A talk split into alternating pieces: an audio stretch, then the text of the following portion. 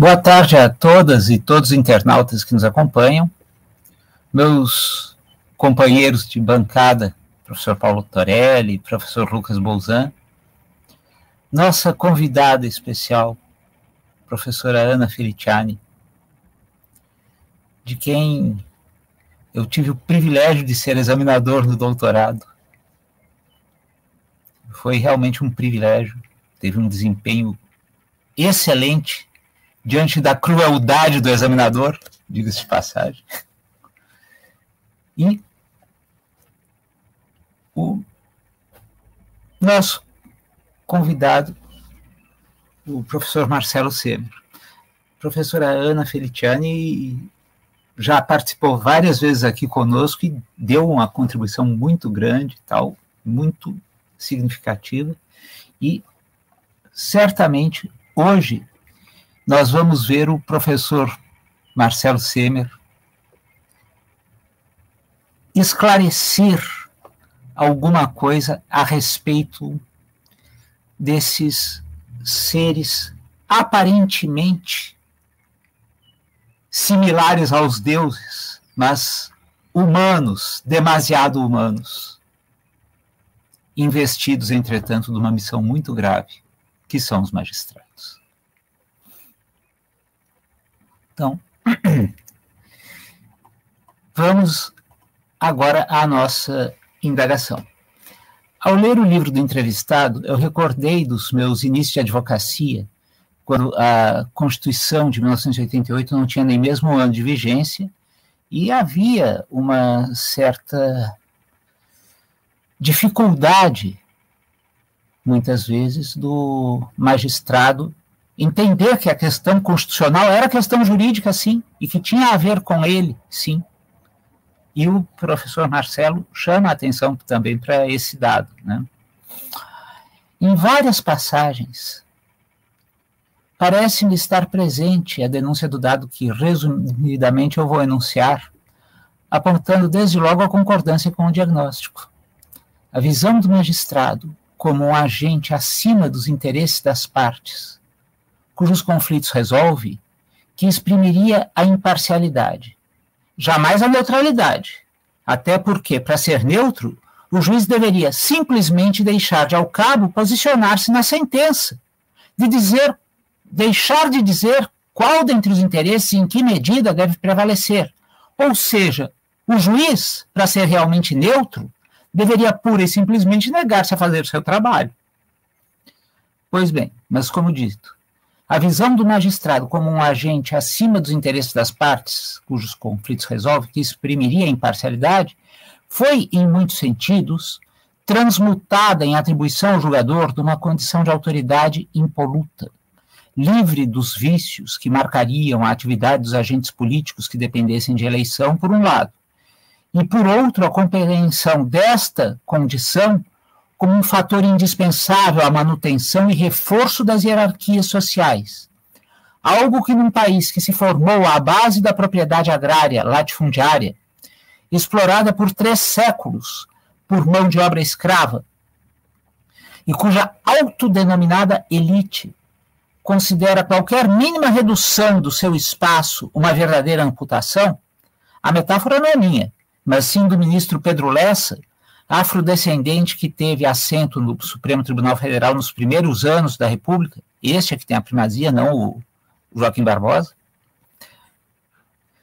E qualquer pequeno acréscimo à esfera jurídica de quem tenha, por necessidade, mais do que por opção, de se sujeitar ao trabalho subordinado, na visão mais benigna, uma concessão, e na mais corrente, um privilégio, não constitui um fator de pouca importância para compreender por que as visões liberal e liberista, estou aqui a empregar as categorias de Benedetto Croce, como sempre, por me parecerem mais aptas a clarificar quando estamos falando de assuntos políticos ou econômicos, ganharam entre o Oiapoque e o Chuí esta conformação tão peculiar. O juiz que se apresenta como a-ideológico e diz ser escravo da lei num determinado momento, quando começam os órgãos investidos do poder de legislar a ser compostos mediante o sufrágio universal e não mais mediante o voto censitário, o que, como se sabe, mesmo mitigando, não foi suficiente para arredar a capacidade de o poder econômico privado conformar a composição destes mesmos órgãos, desses órgãos legislativos, os órgãos eletivos, do modo geral, né? atira o label de ideológico aos colegas que eventualmente apliquem dispositivos legais e mesmo constitucionais que impliquem qualquer tipo de restrição aos agentes do mercado ou que reconheçam qualquer posição de vantagem, mínima que seja, aos que não sejam agentes do mercado, aos, aos seres humanos que não desempenhem no mercado uma função identificável e, se não for possível a ele dar ao texto uma interpretação que mitigue a restrição agente do mercado ou reduza a posição favorável a quem esteja em posição oposta a este, não raro parte para uma postura que, se fosse praticada pelos que chamam de pelos que chama de ideológicos, seria censurada como ativismo. Este tipo de juiz a-ideológico, embora preste verbalmente homenagem à concepção liberal de jurisdição, por vezes tem sido elogiado quando pura e simplesmente foge daquela, em nome de assegurar, daquela concepção da liberal, em nome de assegurar o reforço da visão liberista, isto é, do mercado como um dado da natureza, medida do bem e do mal, que merece defesa contra tudo e todos que se mostrem, de algum modo, aptos a contradizerem a sua vontade. Sim, acreditando-se que o mercado seja uma entidade dotada de vontade. Forcejar a condenação dos antipáticos e a absolvição dos simpáticos, associando-se, no primeiro caso, à acusação, reeditando a situação que o Marquês de Becaria criticava em 1764, do juiz se auto-investindo na condição de inimigo do réu, e no segundo caso, a defesa, para evitar dar razão a quem teria de pedir permissão para existir, o negar eficácia a disposições constitucionais que exigem expressamente convenção acordo coletivo para se autorizar a redução salarial, ao argumento de que isto seria uma forma de inibir a contratação de empregados e de infantilizar o, o trabalhador, o descaracterizar como serviço público típico do Estado a atividade do Banco Central, eis alguns exemplos de decisões que têm sido consideradas marcadas pela técnica e não pela ideologia. Diante deste quadro, cujo passo seguinte foi dar o culto da força a santificação do poder econômico privado, a mercantilização do sentimento religioso e seu uso político como posturas não apenas admissíveis, como a um passo de se tornarem exigíveis, quanto se pode dizer ser a predominância da magistratura que o viabilizou, fruto do ensino jurídico cada vez mais comprometido com o conhecimento mínimo para aprovação em concursos e menos com a compreensão e reflexão sobre os institutos. Esta é a questão que eu proponho ao professor Marcelo Semer. Muito obrigado.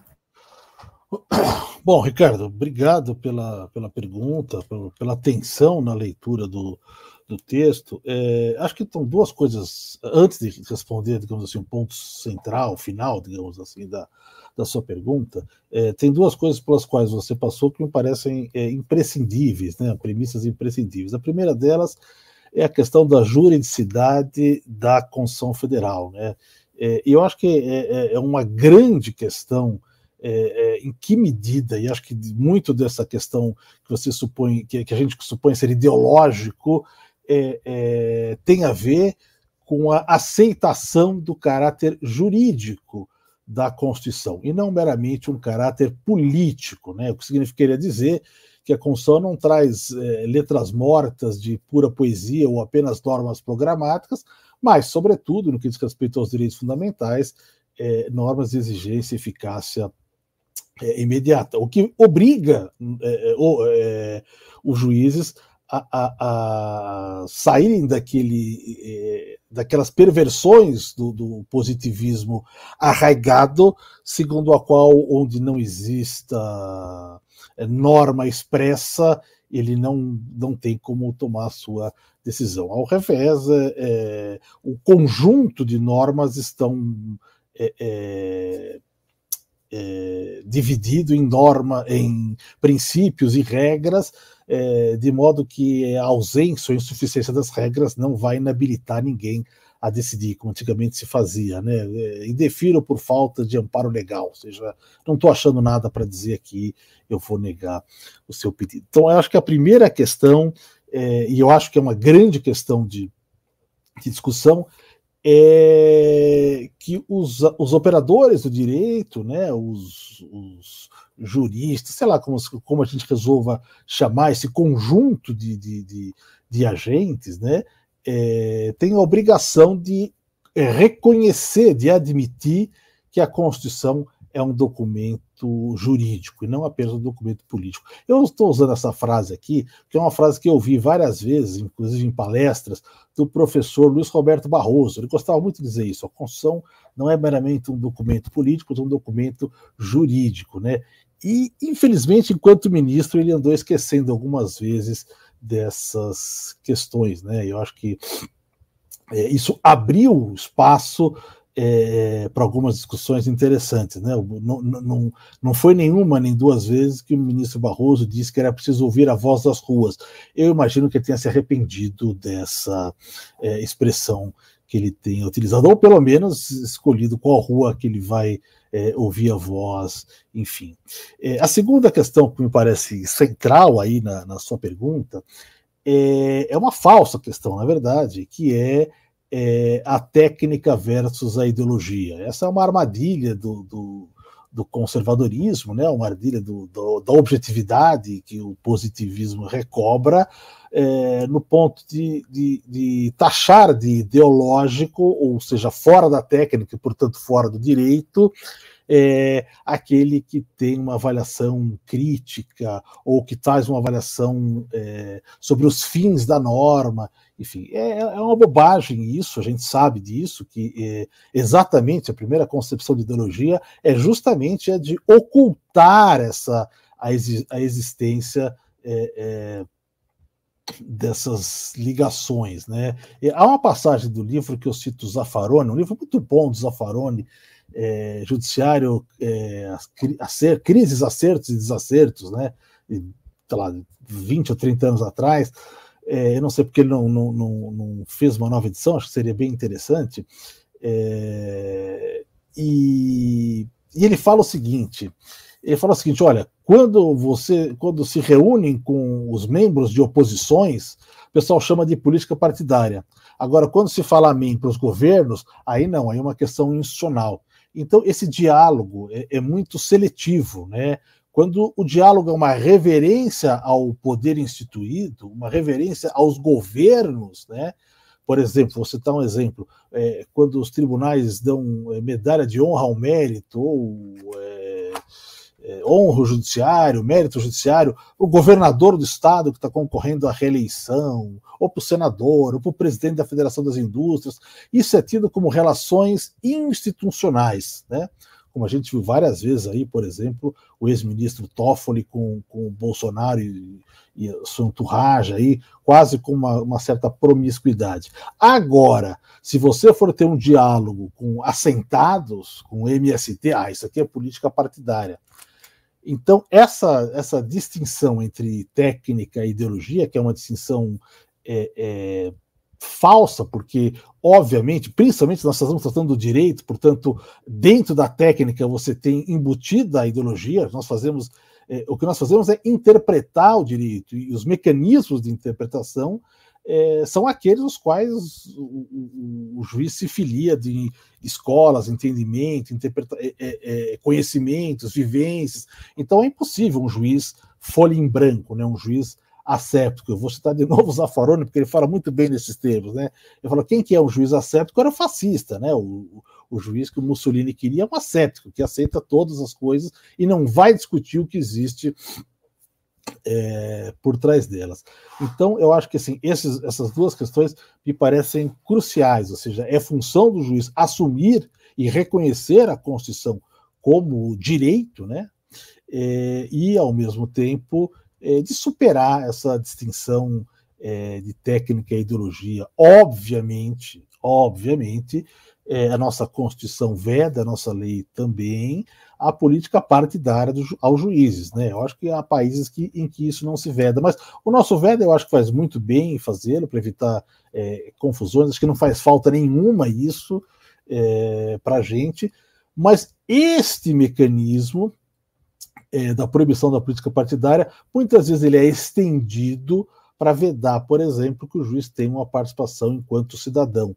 E eu acho muito ruim isso, porque toda vez que você tira a capacidade do juiz ser cidadão, você dificulta que ele compreenda exatamente a cidadania, né? É, eu vejo lá nas, nas princípios de Bangalore, né, que são os, a interpretação dos mestres da ONU, digamos assim, sobre as regras da independência judicial, em nenhum lugar diz que o juiz não pode estar inserido na sociedade. Ao contrário, diz que é positivo que o juiz esteja inserido na sociedade para que dela conheça, para que ele não seja algo estranho, algo é, é, é não se sinta um ser à parte da sociedade, né? E aí é, como o, o, Torelli começa, né? Aqueles que se sentem deuses. Por que, que o juiz se sente Deus, ou alguns juízes se sentem Deus? Porque ele é ensinado que ele é diferente de todos os outros, que ele tem que manter uma distância de todos os outros, para que ele não possa é, se misturar nas paixões. Mas é impossível o juiz que não tenha paixões, se naquele processo específico ele não consegue controlar as suas paixões, ele é suspeito, não pode jogar o processo. O, o mecanismo processual é muito simples de ser resolvido. Mas imaginar juízes que sejam neutros né? Como diz o Ricardo, o neutro não decide, né? Não tem condição. Isso é algo que não existe. Então a gente estimula essa chamada é, é, neutralidade, objetividade técnica, que nada mais é do que esconder algo que poderia estar colocado é, é para todos. Qual o problema se as pessoas sabem qual é a ideologia do juiz, enfim, sobre determinado assunto? Não há problema nenhum. Aliás, os, os advogados, quem milita na justiça efetivamente, sabe muito bem o que o juiz pensa, já viu tantas vezes, ou porque está na conversa, ou porque escreveu um livro, ou porque assistiu uma aula, ou pelas decisões, pela, pela, pelo que vê nas decisões. Os advogados que estão todos os dias, promotores, defensores, enfim, nenhum tem dúvida sobre isso, né? Por exemplo, eu, eu gastei quase a parte significativa da minha carreira é, é, no direito penal, para onde voltei agora, alguns meses. É, todo mundo sabe quem é o juiz que é extremamente rigoroso, quem é o juiz que é mais garantista. Isso não tem. Não, não há nenhum é, é, problema em saber disso. Ah, esse juiz é contra é, a violência policial. Aliás, todos os juízes deveriam ser contra a violência policial, né? Inadmissível que não fosse. Mas isso não te tira a, a, a, possibilidade de julgar casos de violência policial, que você vai julgar aquele caso específico. E aí eu entro na outro ponto que o, que o Ricardo tocou, essa distinção aí entre imparcialidade e neutralidade. O fato de não sermos neutros, porque não existe ser humano neutro, essa busca de uma folha em branco é, é, é inglória e muitas vezes acaba castigando o juiz que se sente oprimido por tentar cumprir um papel que ele nunca vai conseguir, é, não pode confundir com a questão da imparcialidade. Isso aí é central. Me parece que a imparcialidade é uma premissa da jurisdição. Se eu não sou imparcial, ou seja, se eu, se eu tomo partido de alguma das partes do processo, qualquer que seja o motivo, meu parente, meu familiar, meu interesse pessoal, porque eu estou disputando uma causa exatamente igual a essa, é, em outro lugar, enfim, se eu não consigo fazer essa distinção, eu não posso julgar o processo, né?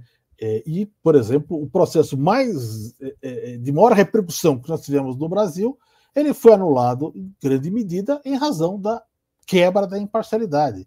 Então, me parece que esse pressuposto, que deveria ser uma coisa, ou seja, todo mundo sabe, e não precisamos nem ficar discutindo aqui, acabou sendo uma questão que virou é, é, é, pivô, digamos assim, de uma profunda discussão jurídica e suas consequências políticas. Agora, por fim, Ricardo, é, eu não tenho dúvidas que, que é, há uma influência muito grande é, é, da questão do ensino jurídico, porque todos nós nos formamos em algum lugar, né? E não, não tem jeito. É óbvio que, que nós não somos só apenas aquilo que nossos professores disseram. A gente, a gente tem que crescer para outros, outros lugares, consultar outros textos, enfim, isso faz parte do nosso crescimento. Mas eu vou, vou citar um exemplo. Eu, quando fiz é, faculdade, eu imagino que o, Torelli talvez seja é, contemporâneo, não sei você, Ricardo, mas é, a gente não falava de tratados internacionais, falava isso em direito internacional, era uma matéria coisa à parte, via lá, tratado internacional, uma fonte é, é, indireta do direito, era quase perda de tempo. Você está trabalhando com, com direito penal, com processo penal, com direito civil, você não discutia tratados internacionais. Hoje é impossível você, você é, é, julgar sem isso. A gente está se deparando toda hora com isso. Né? É, é a Convenção Americana passou a ser para a gente uma questão é, é, essencial. E outros, vários outros tratados também, né? em cada qual em sua área. Então, assim, é, nós não fomos formados para isso. E, e, a magistratura também não nos deu isso. Eu fiz é, é, o, o, a escola da magistratura, né, é, é, alguns meses que a gente se prepara e tal, e nunca vi um curso para dizer, olha, aqui são, esse aqui são os tratados internacionais, etc. e tal, que é importante para a gente. A gente praticamente ignora isso. Então, de repente, vê a questão da audiência de custódia, as pessoas ficavam assim, mas não tem lei, como é que eu vou aplicar? Não, isso aqui é lei, ó, isso aqui estava lei e tal. E, e, essa incompreensão, pela falta de, de, de, de trazer isso para o ensino jurídico, acabou repercutindo para que a gente não aplicasse é, uma série de coisas, né? É, acho que eu não sei exatamente qual é, é, é a solução. Outro dia eu estava numa, outro dia não, já faz um tempo, né? Pré pré pandemia, estava num debate, eu, era lá no Mato Grosso do Sul, né? É, e aí no, no, meio da mesa discutindo, cada um fazendo um tema um pouco diferente, e tinha lá um, um, um, eu não sei se era membro do Ministério Público, acho que era alguma coisa assim mas que era professor também, professor de cursinho. Né? Isso era o que havia chamado é, a atenção e, e acho que talvez o, o, nosso, o nosso auditório estivesse cheio por causa dele, não por causa dos outros que estavam lá para falar, porque ele trazia um perfil de, sei lá, quantas, é, rede social, etc. Bom, o fato é que, num determinado momento, é, ele fala algo como: olha, é, o pessoal me pergunta aqui dos livros para estudar e tal, de constitucional, não, não, não perca tempo com o Zé Afonso da Silva, porque é complexo, ele não cai na coisa e tal. Você já pode começar a estudar por não sei o que. Então, uma série de dicas, é, que são dicas que eu acho interessante para quem faz concurso público, mas para os estudantes da graduação, né? E eu, não sei se eu fui indelicado ou não, eu falei, mas escuta, não é melhor deixar eles se formarem primeiro e depois se prepararem, porque a preparação é uma outra coisa, eu reconheço é, que você tem mecanismo, você se prepara de acordo com o teu concurso, de acordo com a tua prova, né? Mas a formação é a mesma para todo mundo, independente do que a pessoa é, é, vai ser, e porque senão corre o risco de você começar a ler o direito esquematizado, é, é, é, resumido, etc. e tal, antes de conhecer o manual, o tratado, o compêndio, enfim, e o curso. E isso não vai te dar repertório. Você precisa do repertório, você precisa conhecer os conceitos, etc. E tal. Mas há uma, uma visão muito imediatista, né? É, é, de que eu preciso aprender o que eu preciso aprender para saber para passar no concurso. Então, se isso é, é, partindo do pressuposto que isso seja uma dinâmica comercial, né? É, eu acho que uma das saídas que a gente tem é tentar mudar o concurso para fazer com que o resto acompanhe. É por isso que a gente propôs na Justiça para a Democracia que o concurso tivesse, por exemplo, a carreira de direitos humanos. Né? Ah, o que, que vai acontecer? Vai ter direitos humanos? É, as pessoas começam a escrever livros de direitos humanos para vender para aqueles que querem disputar o concurso. Começa a ter aula de direitos humanos para isso. A gente viu isso acontecer eu, eu vi pessoalmente, primeiro na PGE em São Paulo, né? O Torelli sabe que minha esposa é procuradora de Estado, né? E, e, e eu me lembro da gestão que ela foi chefe de gabinete. Isso aconteceu, quer dizer, de repente, os cursinhos começam a, a preparar as pessoas para direitos humanos e nas defensorias com, com maior amplitude ainda. Ou seja, é, se você vai mudando o concurso, vai mudando a cabeça das pessoas. Mas também é difícil ver por onde a gente começa, né? E eu acho, penso eu, que a universidade tem que formar. E o cursinho pode eventualmente preparar. Agora, se o cursinho for formar, é obviamente que as pessoas só nascem com uma preparação prática. E a preparação prática não é suficiente. É, pode até ser importante para passar um concurso, mas não é suficiente para te permitir a bagagem para você encarar outras questões que as pessoas não, não perceberam e que você só vai conseguir se tiver o domínio dos conceitos, porque eles vão ser aplicados em várias, é, que, várias questões sucessivas e pens, poder pensar o direito, né? Eu acho que isso é, é, é, relevante. Por isso, acho que também, acho que uma questão central é a forma de recrutamento que a gente tem dentro do judiciário, né? Porque hoje o que a gente tem no concurso da magistratura, os outros não são muito diferentes, mas são concursos que acabam recolhendo, praticamente todos eles, mas da magistratura em especial, pessoas muito próximas da, da formatura. Né? Agora você precisa ter um espaço de três anos, mas são pessoas que se formam, que se formam e já vão se preparando para fazer o concurso, de modo que eles não tenham propriamente uma grande experiência em outras áreas do direito antes de irem para magistratura. E por que, que isso acontece? Porque as, nas provas isso não é exigido. essa experiência ela conta como uma questão obrigatória. Olha, eu preciso fazer três anos para poder, senão eu não posso, é um requisito, mas não é algo que vai poder ser avaliado isso dentro de um concurso. O concurso vai começar com uma enormidade de questões de natureza geral, de inúmeras matérias, onde só o conhecimento acumulado enciclopédico vai permitir você andar para frente. Um grande advogado que se especializou numa área não vai conseguir fazer isso, porque ele teria que parar toda a sua vida para estudar é, inúmeras é, questões pequenas e várias outras matérias. Então, eu acho que a gente tem que repensar isso para poder fazer um, um, um judiciário eh, de uma qualidade um pouco superior. Acho que tem a ver com o ensino e tem a ver com, com, com o recrutamento. Acho que são os dois lados é, é, da questão. Quanto à, queda do ensino jurídico, acho que não, não vejo muitas dúvidas em relação a isso, né? Porque